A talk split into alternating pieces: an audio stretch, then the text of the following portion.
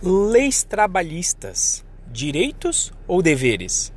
Eu sou Renzo Nutitelli e esse é o Renzo Procast.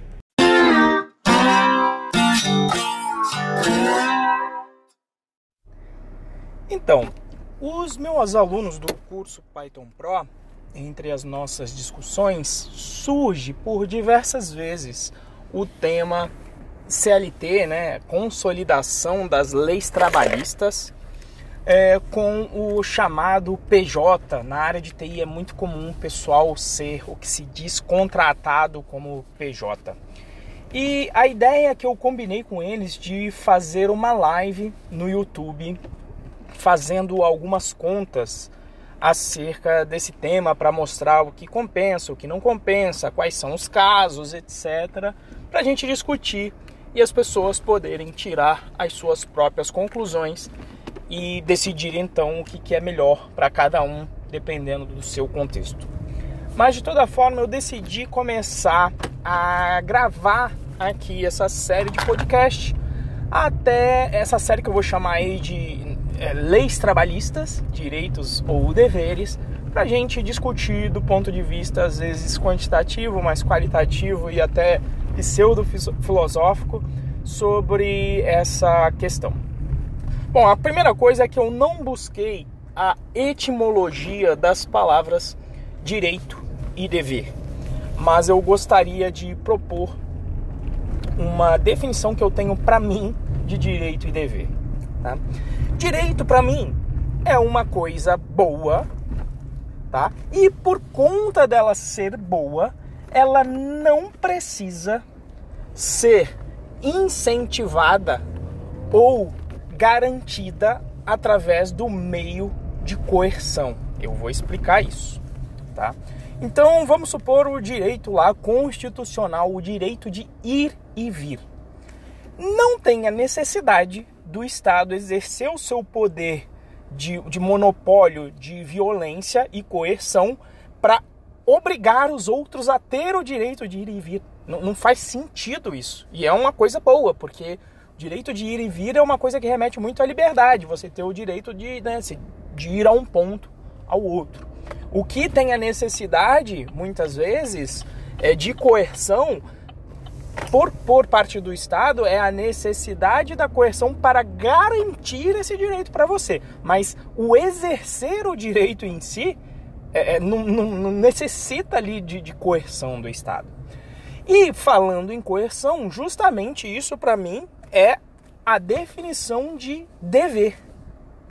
Na parte do dever, aí sim, o Estado tem que agir com o monopólio de violência co é, te coagir né, a fazer alguma coisa. Por exemplo, ninguém gosta de declarar o imposto de renda.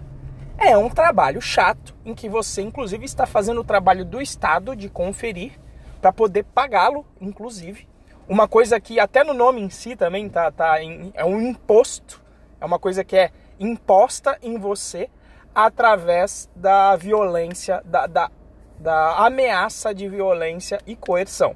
Caso você não declare o seu imposto de renda, você corre o risco de levar uma multa, de não poder de repente tirar determinados documentos, ficar irregular e sofrer uma porção de sanções por conta disso. Então essa para mim é a grande diferença entre dever e o, entre dever e direito. E uma coisa, o direito é uma coisa tão boa e não precisa de coerção que você pode inclusive escolher abrir mão. É, vamos supor o, o, direito que às vezes as pessoas têm lá do abono salarial do, do PIS, que a pessoa às vezes pode tirar até um salário mínimo ou mais lá é, depois de um certo tempo, de acordo com as condições de trabalho. É, primeiro, não precisa de ninguém dizendo, ah, não, você tem que exercer esse direito de, de pegar o seu abono. Não, você pode largar lá se você quiser. Né? E você pode, inclusive, abrir mão, falar, não, não quero receber. Ah, tá bom. Ninguém, ninguém vai perder nada com isso, né? Não vai ter ninguém lesado com isso. Então a ideia dessa série é avaliar o, o, as condições trabalhistas, eu vou chamar de condições, não vou chamar nem de direito, nem de dever, mas sobre essa ótica tentando avaliar se é direito ou dever e tentando colocar duas óticas, na verdade três óticas distintas. A primeira do empregador, de um cara que emprega outras pessoas.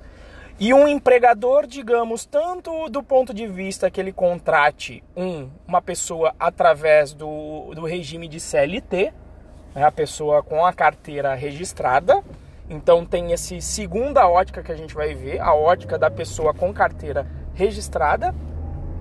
E uma terceira ótica que é esse empregador ou esse esse empregador, mas em vez dele empregar as pessoas, ele contrata outras empresas para exercer as tarefas necessárias. Ou seja, o que no mundo de TI é o chamado PJ, quando ele contrata, contrata na modalidade de pessoa jurídica. Inclusive, isso era um problema antigamente, antes da última reforma trabalhista, porque você não, poder, não podia terceirizar a atividade fim do seu negócio. Ou seja, se você tinha lá uma empresa de desenvolvimento de software, você não poderia terceirizar a parte de desenvolvimento de software, o que na prática tornava a questão de contratar PJ desenvolvedores é, bem à margem da lei e o que trazia um risco muito grande para o empregador, porque se esse contratado via PJ colocasse na justiça, ele ia ganhar possivelmente a ação, era muito alta a, a probabilidade dessa pessoa ganhar e aí gerar um ônus imenso para o empregador. Tá? Uh, nessa primeira série, vamos então avaliar uma questão importante que seriam os direitos, os ditos direitos, vamos chamar as condições, como eu falei, né? Os, as condições de 13 terceiro salário e adicional de férias. Bom, primeiro de, primeiro de tudo, do ponto de vista do empregador. Do empregador. Um empregador, uma pessoa que tem uma empresa, quando ela vai fazer o, planejamento financeiro e etc., esse planejamento nunca é feito de forma mensal. Essa é uma coisa, nunca é feito de forma mensal. O planejamento é feito pelo menos de maneira anual. Tá? Então todo o orçamento ele é dedicado assim. Ao contrário né, do de um CLT que a gente está acostumado no Brasil, quanto você ganha e você já fala o teu salário mensal. E isso é uma particularidade do ponto de vista de, de, de, planejamento financeiro até do Brasil só. Porque na maioria dos outros, não vou dizer na maioria, tá? Mas pelo menos assim, ó, Estados Unidos eu sei, Holanda eu sei, Irlanda eu sei, tenho certeza que eu já fiz processos, mas eu não duvido que seja assim na Europa inteira. O seu salário é dito em termos anuais, nunca mensal. E eu não sei se a nossa, nossa história recente de, de moeda, em que a gente tinha hiperinflação, então falar um valor anual era muito complicado, ou se também as nossas condições de CLT acabam impondo na cabeça das pessoas essa parte do salário mensal. Mas enfim, vamos então sempre tentar olhar pelo horizonte anual, principalmente na ótica do empregador. Então imagine que o empregador ele fez a avaliação de crescimento da empresa dele, das condições, das novas oportunidades e do seu caixa, e ele chega à conclusão de que ele dispõe 133 mil reais de orçamento para contratar uma pessoa, seja na forma que for, para desenvolver o seu software um software que ele vê a oportunidade. Vocês vão entender depois essa, essa, esse número cabalístico de 133 mil. Bom, se ele for contratar uma outra empresa, um CNPJ, a contratação desse serviço é muito simples. E vamos supor que ele a frequência de pagamento vai ser mensal. Veja que é a frequência, mas o orçamento é feito de forma anual. Então, se ele for contratar um CNPJ, a operação é muito simples. Bom, eu tenho 133 mil reais, eu vou contratar aqui este CNPJ para desenvolver este projeto, Como vai demorar 12 meses para fazer e eu vou pagar mensal, 133 dividido por 12, que vai dar 11.083 reais. Então, maravilha. Enquanto a empresa vai fornecendo este serviço, o empregador vai pagar para este contratado 11 mil reais e 83 11 mil e 83 reais. Desculpa, tava aqui virando com o carro, me confundi. Bom, tudo certo, tudo maravilha. Mas e se ele tiver que contratar CLT e vamos por enquanto só considerar 13 terceiro e o, e o abono de férias 13 terceiro é um salário a mais o abono de férias ele, ele tem o valor de um terço do seu salário mensal. Então, o empregador olha e ele fala: Bom, eu tenho 133 mil reais disponíveis. E é isso que eu tenho para contratar. Logo, se eu tenho que pagar um salário, um décimo terceiro, um salário a mais e um terço de férias, o que, que eu vou fazer? eu vou pegar o montante total e em vez de dividir por 12 para chegar no valor mensal, eu vou dividir por 13,3, que é um décimo terceiro mais o terço de férias. Quando eu faço isso, quando ele faz isso, você chega no valor de 10 mil reais de salário bruto, sem considerar outras coisas, mas 10 mil reais de salário bruto.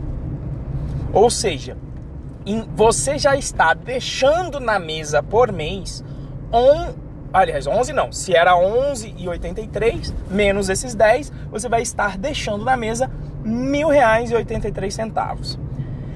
E aí, e aí, olha só, pro lado do empresário é até bom, que ele olha assim e fala, olha que legal, eu tenho 133 e agora por mês vai sobrar na minha mão mil reais e 83 centavos que eu posso, inclusive, sei lá, investir esse cara, colocar numa renda fixa, numa renda variável e ganhar rendimento em cima disso. É. Isso ele pode, ele vai ter, se ele te contratar, obviamente, digamos em janeiro, ele vai ter 11 meses até dezembro para te pagar o 13 terceiro. E as férias, né? Ele tem o, peri, o período é, aquisitivo e o período que você goza das suas férias mesmo, o período que tem para ele dar, né, para você efetivar as férias. E essa regra é a seguinte: no primeiro ano você não pode tirar férias porque é o período aquisitivo. Depois, o empregador ele tem 11 meses para te dar as suas férias efetivamente. Então, no pior caso, vai passar um ano que você trabalhou e mais 11 meses, o que dá praticamente dois anos para te pagar o primeiro terço de férias e te efetivamente te deixar você gozar das férias. Então ele tem aí mais praticamente dois anos para investir aquele terço do, das suas férias. Mas e aí, Renzo? Ah, mas dá na mesma, porque lá no final você vai receber um décimo terceiro e de repente isso é até bom, porque aí vem aqueles impostos de início de ano e o Natal também que você tem que comprar os presentes e ficam para você. Mas aí eu falo, a primeira coisa é o seguinte: essa grana do, do das férias e do 13 terceiro é um direito ou é um dever? Né? Eu tenho a opção de não querer o 13 terceiro e optar para receber tudo em 12 vezes em vez de receber quebrado aí em 13 terceiro, eu não tenho essa opção, a não ser que você vire um PJ. E esse é o ponto todo do, do, desse quadro aqui dessa série. Então você não tem opção. Se você não tem opção, de, de, né, no regime de CLT de abrir mão disso, para mim é dever, não é direito.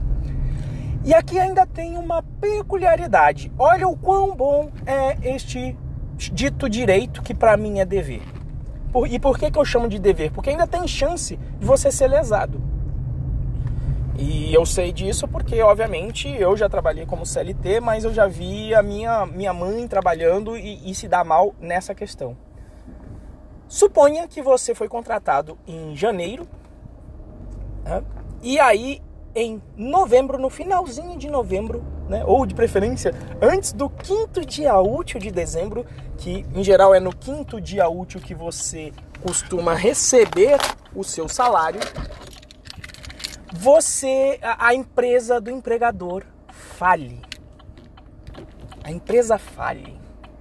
E daí? Como é que fica o seu direito do 13 terceiro e do seu terço de férias? Como é que fica essa questão?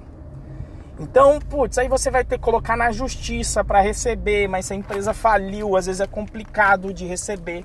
Minha mãe teve um processo trabalhista aí que durou 10 anos. Você tem fôlego aí de ficar esperando 10 anos, colocar com advogado, colocar advogado, e o advogado vai te levar já 30% nessa toada toda? Né? Sendo que para o contratante, para quem foi contratado via PJ, né, via pessoa jurídica, esse risco não existe, porque você está recebendo mês a mês, você está recebendo lá 11 mil reais. Se por acaso chegar dezembro e o cara falar, ah, fali, não vou conseguir te pagar, fala, beleza, acabou aqui, eu já recebi pela parte que eu fiz e tá tudo certo. É. Então é mais ou menos é, por aí essa pegada dessa série que eu vou fazer. Né? Então, essa, nesse primeiro episódio eu queria definir bem né, direito e dever. Se você está achando que só porque alguém disse que uma coisa é direito, é legal e é bom para você. E se você está achando que, inclusive, nesse, nesse contexto, o décimo terceiro e o terço de férias é um direito bacana, você não está sendo um pró, não está sendo um profissional.